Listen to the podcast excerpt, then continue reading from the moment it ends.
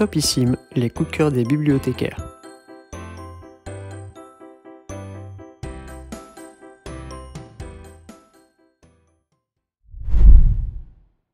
Ce lien entre nous, un livre de David Joy. Darl Moody vit en Caroline du Nord, et pour nourrir sa famille, il n'a pas d'autre solution que le braconnage. Sa vie bascule la nuit où il tue accidentellement un homme. Le frère de la victime, un marginal, Twan Brewer, va mener son enquête et remonter la piste jusqu'à Darl et Calvin Hooper, son ami d'enfance, qui l'a aidé.